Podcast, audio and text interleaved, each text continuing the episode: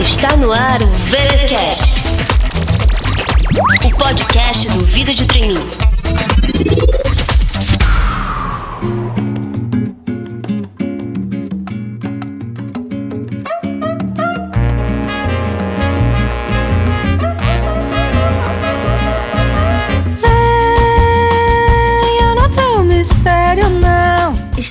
Volta com o VTcast, o podcast mais amado de todos que sonham em ser trainee. Aqui quem fala é Cintia Renault, a mente criativa e metódica por trás do Vida de Trainee.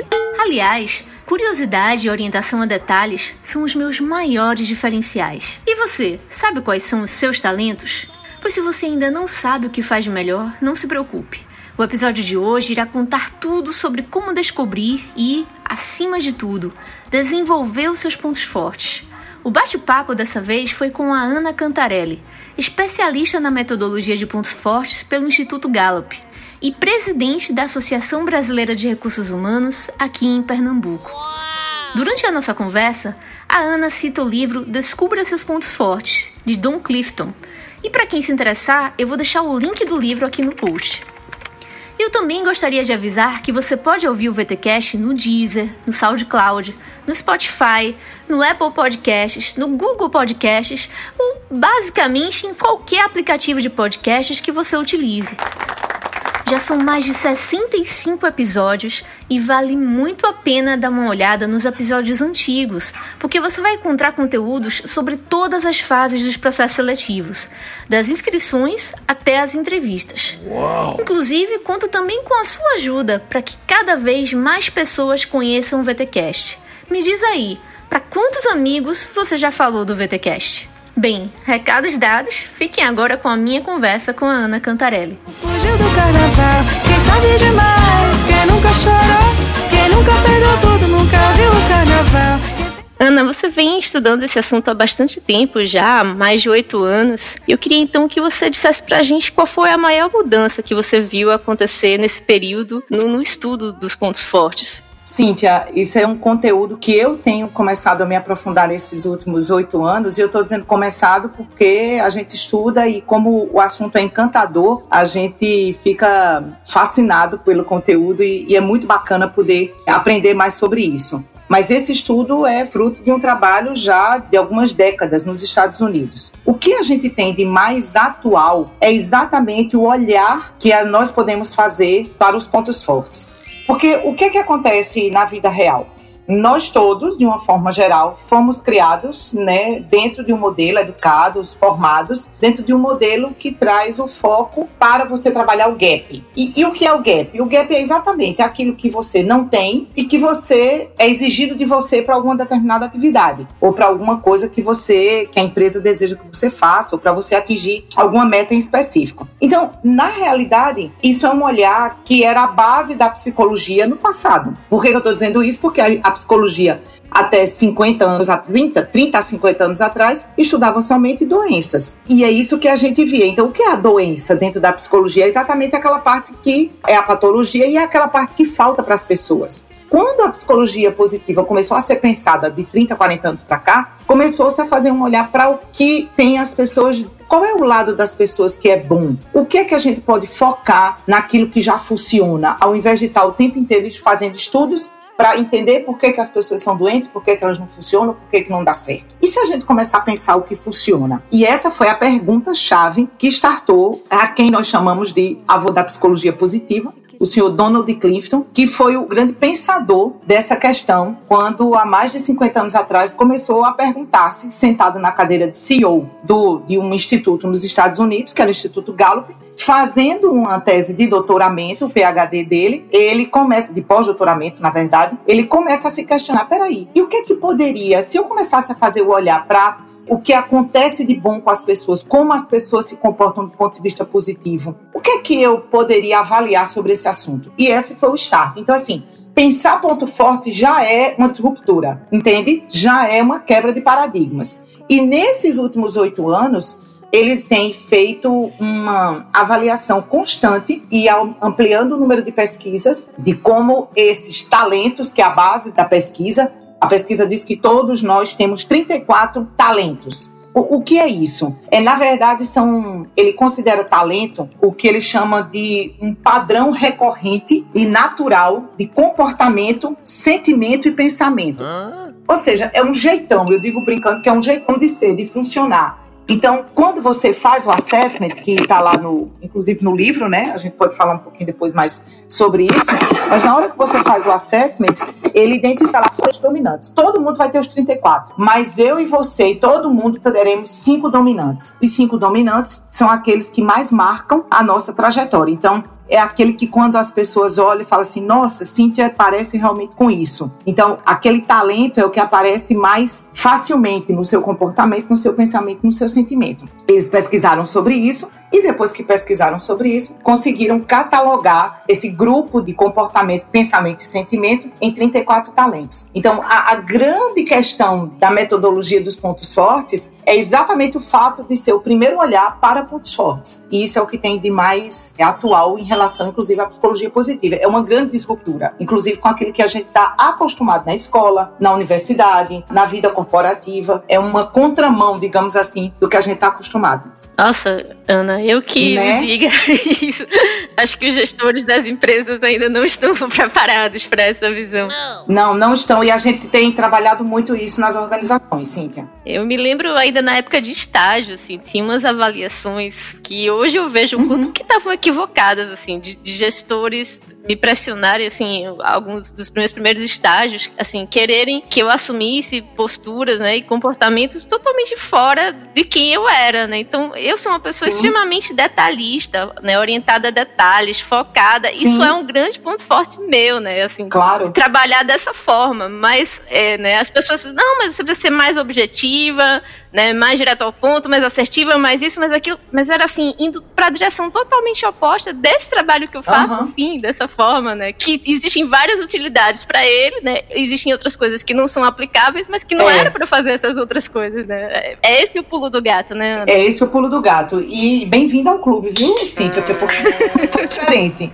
Eu, quando estagiária, eu recebi, eu me lembro de um feedback que eu recebi de um, da minha primeira supervisora de estágio, que ela disse assim: você precisa ser mais organizada. Eu falei, meu Deus, né? Eu preciso ser mais organizada. Isso aqui é uma multinacional. Então, quando você faz desse seu jeito que faz 200 coisas ao mesmo tempo, me lembro muito bem dela dizendo isso, é, isso não te ajuda. E, e, tem mais, não, não precisa ser essa pessoa tão simpática. Quando a gente está no mundo corporativo, a gente precisa ser uma pessoa séria, você ri demais.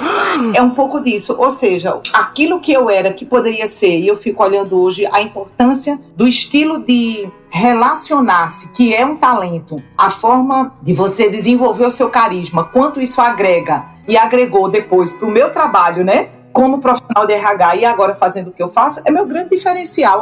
Então, essa que é a sacada, exatamente essa sacada que você fez a leitura agora, é exatamente isso. A gente fica numa busca constante de coisas para as quais a gente monta padrões e acha que todo mundo tem que ser daquele jeito. As organizações ainda não conseguiram compreender isso, gestores ainda não conseguiram compreender a riqueza que há em fazer essas pessoas conseguirem entregar o seu melhor através disso. Até porque a possibilidade de um profissional, isso inclusive é fruto da pesquisa desse material do Dr. Clifton, a possibilidade, Cíntia, de uma pessoa que tem, digamos, os pontos fortes dela sendo trabalhadas com constância, ou seja, ele, a gente diz, se ela usa os talentos dela todos os dias, isso se torna ponto forte.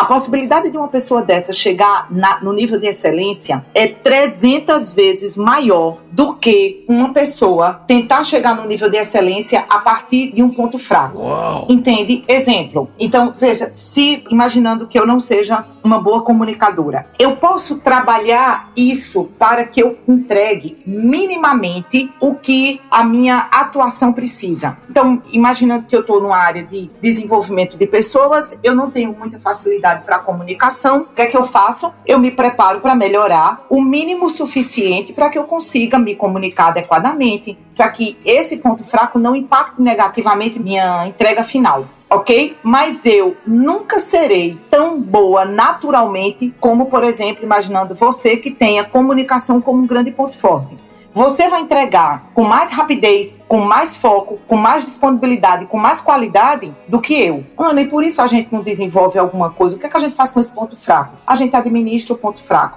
mas a gente não vai tornar esse ponto fraco um ponto forte. Não tem como. Por quê? Porque naturalmente você tem outros pontos fortes a serem desenvolvidos.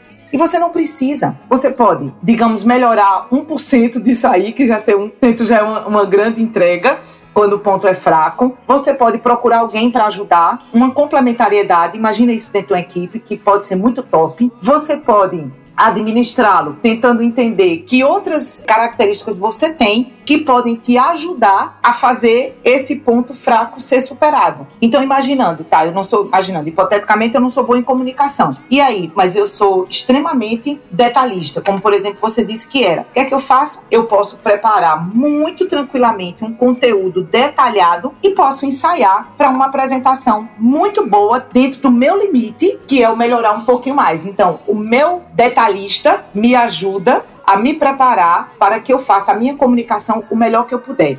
Mas a gente nunca vai ser um comunicador como Silvio Santos. Ganhou 50! Inclusive, eu estava hoje trabalhando isso com um executivo que eu estou acompanhando ele no processo de coaching, e a gente estava trabalhando em cima disso. Como todo talento tem sombra. Todo talento tem sombra, Cíntia. Então, do mesmo jeito que ele tem o que a gente chama de luz, ou seja, que ele aparece positivamente, ele tem uma sombra. Oh, não! Então, o que é que é a sombra da comunicação, do talento comunicador? O que é que você imagina que é a sombra? A pessoa falar demais. É, ou acaba não se preparando adequadamente, porque acha que já pode falar muito bem de improviso, entende? Não se prepara adequadamente, fala às vezes além do que deve, diz o que não deve, é impróprio em algum momento. Por quê? Porque isso é, digamos, natural da pessoa. Ela simplesmente vai e faz. Então, nesse ir e fazer, ele simplesmente não se dá conta que aquilo ali é a sombra e acaba de alguma forma se prejudicando. Então, não é porque é ponto forte que eu não cuido da parte, digamos, fraca do meu ponto forte, porque esse é meu ponto fraco ele acaba tendo a antítese, né? Ele fica no, no oposto disso. E eu preciso cuidar disso também, senão isso vira pedra de tropeço.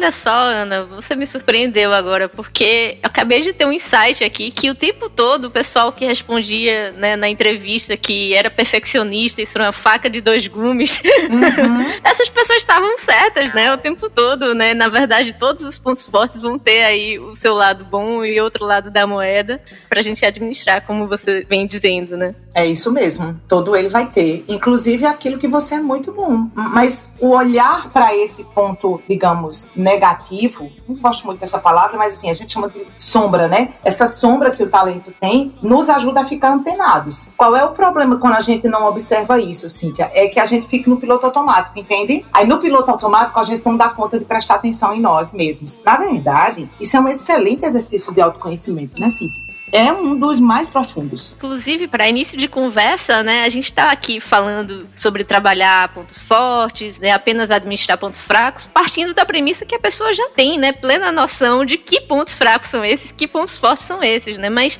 e quando a pessoa não sabe, Ana? A primeira coisa, e a gente trabalha muito isso dentro das organizações, inclusive na relação gestor e líder liderado, né, gestor e equipe, é observe Veja, pensa comigo, Cíntia, se talento é um padrão natural e recorrente de comportamento, sentimento e pensamento, se eu parar para prestar atenção, naturalmente eu vou encontrar. Porque é natural, eu só preciso começar a me ver nesse negócio, entende? Então, observe. Comece a se perguntar: por que, que eu fiz isso? Como foi que eu me senti quando eu, eu me coloquei naqui, naquela situação? Ou por que uma situação me incomoda tanto? Essa situação que lhe incomoda tanto, muito provavelmente, ela é um seu ponto fraco. Por quê? Porque você precisou fazer um esforço enorme para poder realizá-la. Então, quando eu tenho que ser prudente, por exemplo, você tem uma noção, prudente é meu último talento. Na, na faixa do 34, é meu último talento. O que é a prudência? É o olhar de que sempre tem um risco na situação. A prudência, basicamente, a definição é essa: é o meu último. Eu não olho isso, eu não vejo isso naturalmente. Então, quando eu sou chamada para, em alguma situação da minha vida, do cotidiano mesmo, assim, não é nada do outro mundo, não, situação do dia a dia, vida real.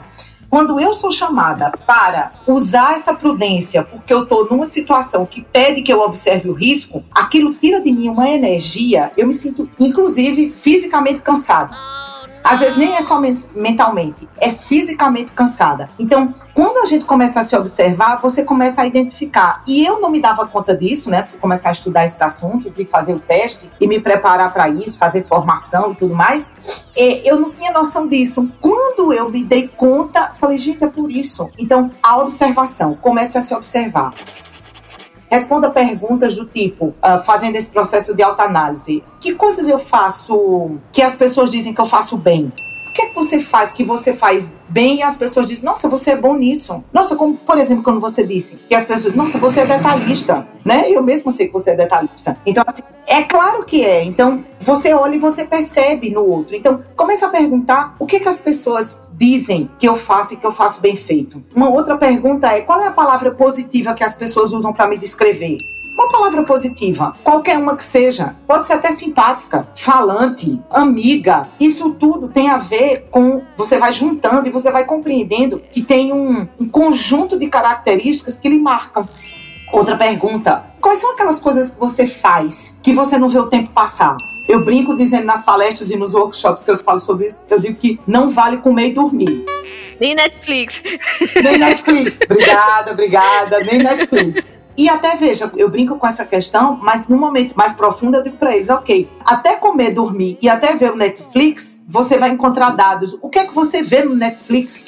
Olha que pergunta bacana. O que é que atrai você olhar no Netflix? Por que, que você ficaria e por que horas assistindo um episódio após o outro e porque você vai ter uma outra pessoa que vai ver alguns episódios ou vai selecionar um, alguns que apenas ligue a história de ponto a ponto. Você diz, Ana, não é possível que tenha gente que veja Netflix assim. É possível sim, eu conheço pelo menos uma dúzia. Por quê? Porque é diferente o jeito de. Lembra que talento tem a ver com comportamento, pensamento e sentimento. Então, o pensar da pessoa é interligar pontos. Outra pessoa, o pensar é Outra pessoa são pontos importantes. E parece que ele ali é suficiente para entender a história. Então, até o ver, o assistir o Netflix tem a ver com isso. Até o comer. O comer, de verdade. Você come por quê? Alguém vai dizer porque eu adoro comer, outra pessoa vai dizer, às vezes eu esqueço de comer. E Ana, mas o que é que isso tem a ver com o talento? É porque, por exemplo, vida real, um talento que eu tenho. Entre os meus cinco principais talentos, os talentos dominantes, eu tenho um, um, talento chamado responsabilidade. E responsabilidade não é o fato de ser responsável. Responsabilidade é a categoria do talento que diz que você tem uma ligação psicológica com aquilo que você se compromete. Entende? Responsabilidade não é você simplesmente dizer, ok, eu sou responsável porque eu faço aquilo que eu me comprometo. É diferente, é uma ligação psicológica. Essa ligação psicológica que a responsabilidade me dá, me deixa, por exemplo, sem comer e sem dormir quando eu tenho que terminar um projeto. Entende? Aí você diz, ah, Ana, e Ana, você gosta de comer e dormir? Gosto, mas eu sou capaz de não comer e não dormir para entregar um projeto. Porque o meu talento, responsabilidade me leva a isso. É um jeito, é um comportamento, é uma forma de conduzir que me leva para isso. Então, entende que se eu me observar, eu consigo fazer as minhas leituras. Agora, claro, não vai ser com a nomenclatura do jeito que eu estou lhe dizendo, mas você vai entender, ah, agora eu entendi por que, que eu me sinto mais confortável fazendo isso. Por que, que tem essa tarefa que eu faço que eu nem vejo a hora passar? Por que, que você faz coisas tão naturalmente e outras são quase sacrificiais? Por que que para mim falar e gravar, por exemplo, esse podcast com você é um momento absolutamente de prazer isso me cansa em nada e eu fico super feliz. E se você me pedisse, por exemplo, para montar uma planilha sobre a quantidade de atendimentos que eu já fiz sobre esse assunto, eu ia dizer: Deus, que sacrifício, meu Deus.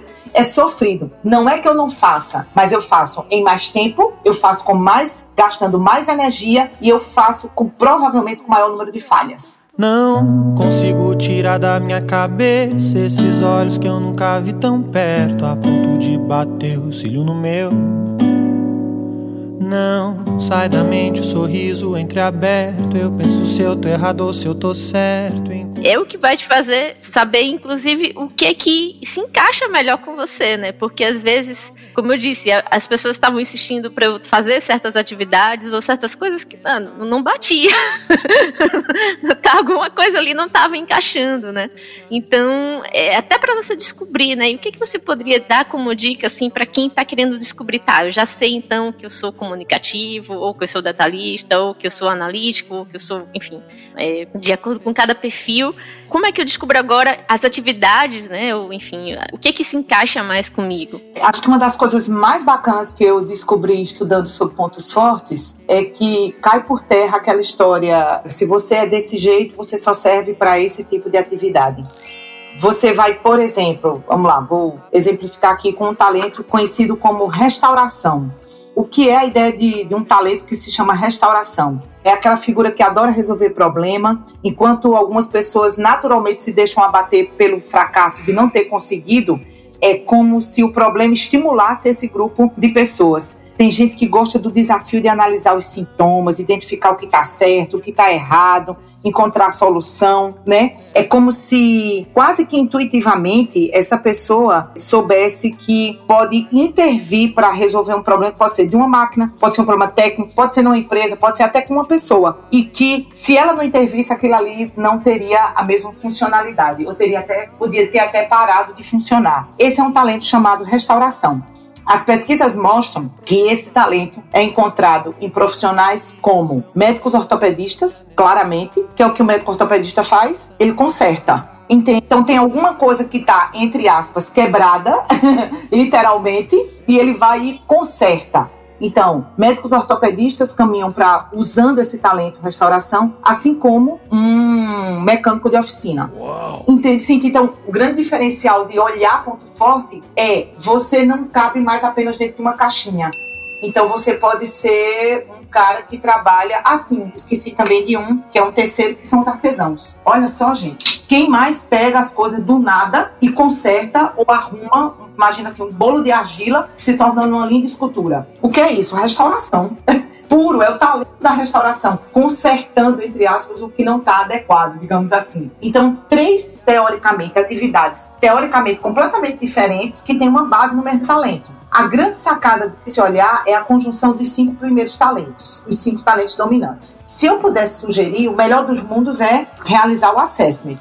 Isso ele vem naquele livro Descubra Seus Pontos Fortes, tem uma edição atualizada agora que está no mercado, o 2.0, que não tem nada de diferente do, da primeira versão, a não ser um aprofundar de algumas pesquisas. Mas os talentos são os mesmos, com o mesmo conteúdo. Eles fizeram, eles pesquisaram mais pessoas, então eles têm exemplos maiores, de mais, mais exemplos e diferentes para utilizarem. Então, esse olhar para o que é que dá para eu fazer com isso é um olhar mais amplo. Então, se eu pudesse sugerir para a pessoa, é exatamente isso começar se observando, entender o que é que tu gosta de fazer naturalmente. Então, sabe aquelas coisas, às vezes até básicas mesmo. A gente, inclusive, sugere as pessoas começarem a pensar no que é que elas eram, o que é que elas gostam de fazer quando criança. Criança mesmo. Aquilo que naturalmente ele gostava de fazer. Então, você vai ver, por exemplo, essas, esses meninos que têm restauração e meninas que têm restauração, fazendo muito trabalho de montar e desmontar coisas. Eles faziam isso naturalmente. São aquelas crianças destruidoras de brinquedo.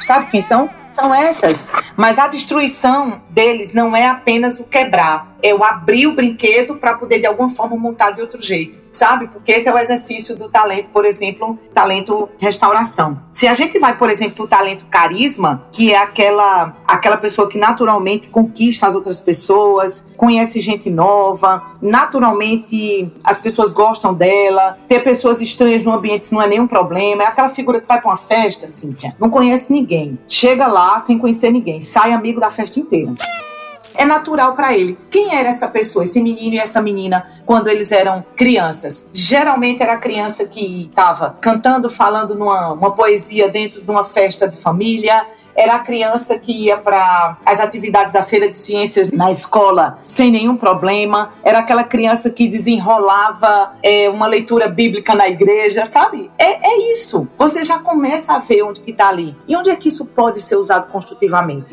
Essa que é a outra pegada, porque enquanto é criança, é para você conseguir lembrar e conseguir identificar. A pergunta que vem depois, que é super importante, é assim: como que você transforma esse talento num ponto forte, Cíntia? Porque, veja, ele pode estar ali, e as pesquisas mostram isso, é possível que você morra sem nunca ter desenvolvido aquele talento.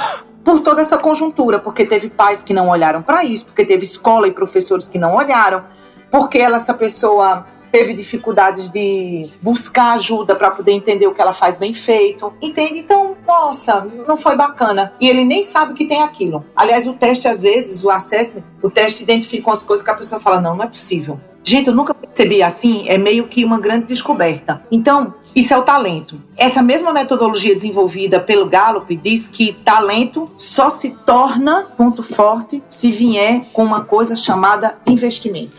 Ou seja, o que é investimento? É você buscar técnicas, conhecimento, desenvolvimento do talento. Então, para alguém que tem, por exemplo, carisma, então, ah, mas ele já fala super bem em público, não precisa fazer curso de oratória, precisa. É a antítese do que a gente, o contrário do que a gente está acostumado. Então, quem mais precisa fazer é exatamente quem já é bom nesse negócio porque isso torna ele um ponto forte. Ele vai aprimorar com uma técnica, porque é natural dele. Cíntia, isso é natural, é intuitivo. E é intuitivo, aí sai de qualquer jeito. Às vezes, é tendo os pés pelas mãos.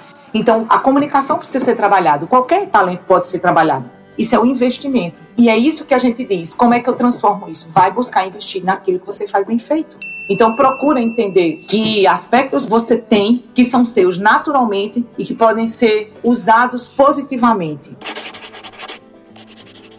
Essa compreensão de quais são seus talentos e como você pode investir nisso, o que é que marca você positivamente, é a grande sacada para a gente trabalhar. E aí vem valores, aí vem meta de vida, também chamado como propósito, né? Então, assim, porque isso é o que vai validar. Se você der uma olhadinha no meu Insta, não sei se você viu ontem, eu postei um, um encontro que eu tive com uma ex-professora da primeira, minha primeira pós-graduação. Primeira pós-graduação que eu fiz, há 17 anos atrás. E essa mulher me fez uma pergunta, claro, para todo mundo na sala, onde que eu queria estar, o que eu queria estar fazendo em 10 anos na minha vida. E eu respondi para ela duas coisas. A primeira é que eu gostaria de estar dando aula em pós-graduação, e a segunda é que eu gostaria de ser um profissional que marca a vida de outras pessoas. E eu coloquei isso lá no, no Stories, dizendo exatamente isso. A primeira eu já tinha conseguido. E a segunda eu tô fazendo isso todo dia. Tô buscando fazer todo dia. Então, isso é propósito. Veja, isso tem tudo a ver com o meu talento. Meu primeiro talento é carisma. Então eu faço isso todo dia. Eu tô fazendo isso agora quando eu tô conversando com você. Eu tô gravando esse podcast, eu tô fazendo isso. Eu fiz isso ontem, eu faço isso quando eu gravo um vídeo, eu tô usando isso todo dia. Então, é investimento, mas é isso que faz o ponto forte fazer ser refinado. Pra você ter uma noção, Cíntia, eu faço um investimento pessoal em pelo menos um curso de aprimoramento nessa habilidade de estar à frente de pessoas, de grupo, de transmitir conhecimento, de me preparar nesse modelo por ano. Uau. Um, pelo menos um. Porque eles, mais Ana, e as pessoas dizem assim, mas Ana, você já é tão boa nisso. Eu falo, então, é exatamente porque eu sou boa nisso que eu preciso ficar ainda melhor. Entende? Essa que é a, a grande sacada da história, é você conseguir fazer esse pulo do gato. E isso é autoconhecimento. Não me contentar de que já cheguei no limite. Entende? Eu posso ir além. Naquilo que é meu ponto forte, não tem limite. Eu posso ir sempre mais.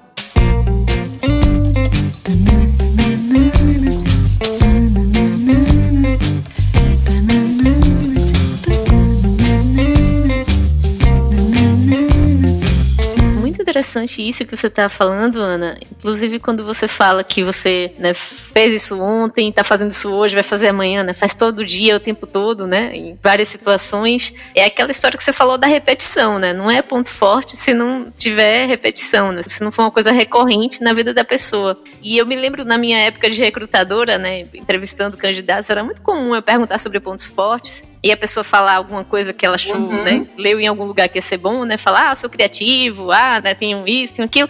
E eu disse, ah, que legal. Me diz um exemplo de quando você foi criativo recentemente. E a pessoa né, congelava, dava o branco, né? Não, não conseguia dar um. Mas como assim? Se você é criativo. Perfeito, é exatamente isso. Por isso a, a observação ajuda tanto. E dentro dessa observação, acho que a, o grande diferencial é você buscar a opinião de outras pessoas também.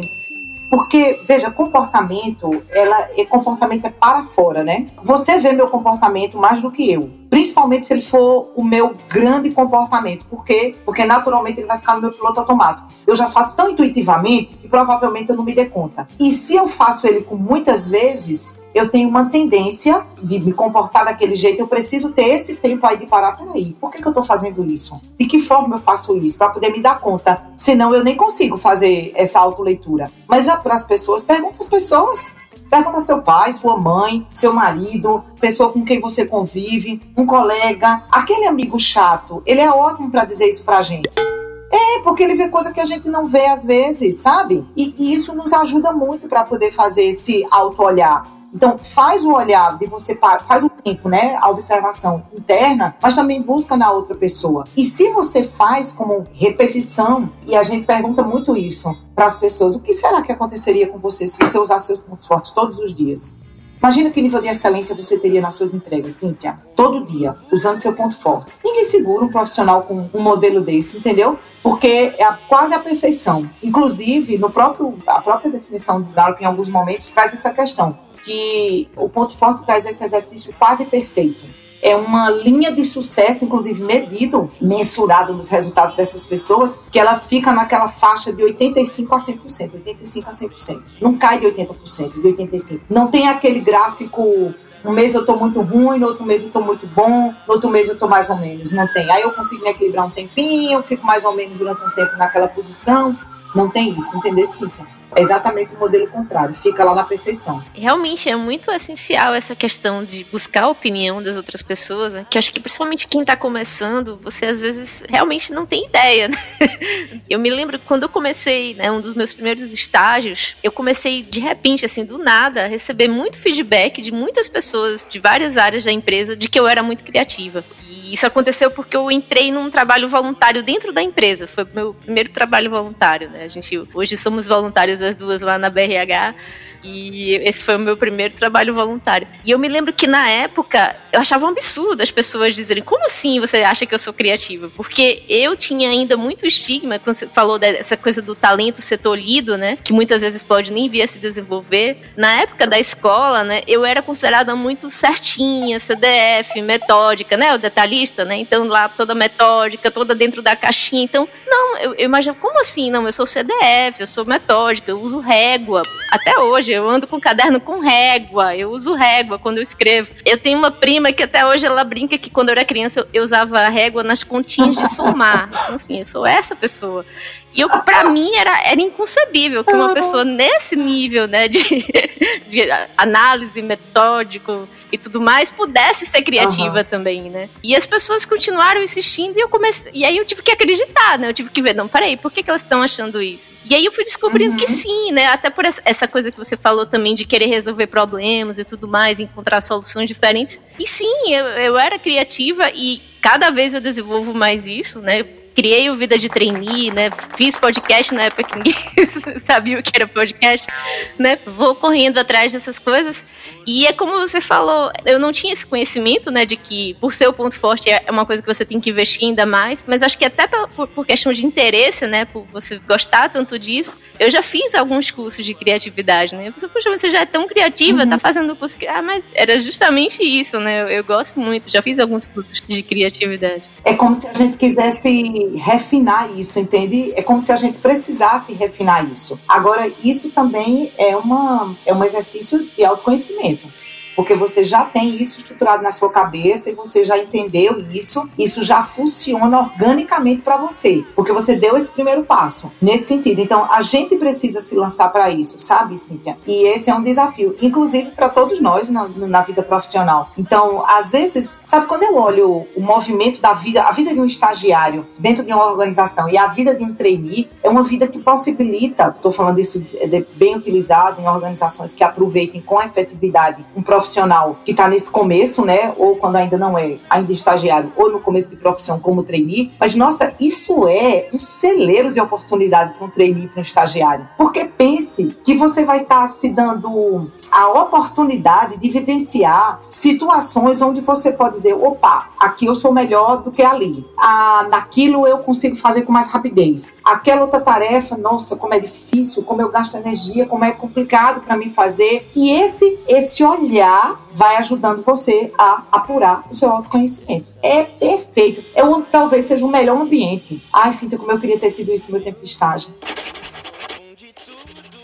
Imagina quando a gente tem um supervisor de estágio assim, quando a gente tem um gestor assim. Imagina a gente ter uma equipe assim, Cíntia, trabalhando em ponto forte, usando e entregando o seu melhor. Imagina para um gestor o que significa isso. Ter profissionais entregando o melhor do talento deles o tempo inteiro, sem ter que estar naquela angústia e naquela agonia de desenvolver o que não consegue, né? E num padrão quase inatingível para algumas pessoas. Imagina se me botam para é, avaliar riscos organizacionais. Jesus é capaz de eu fechar a empresa.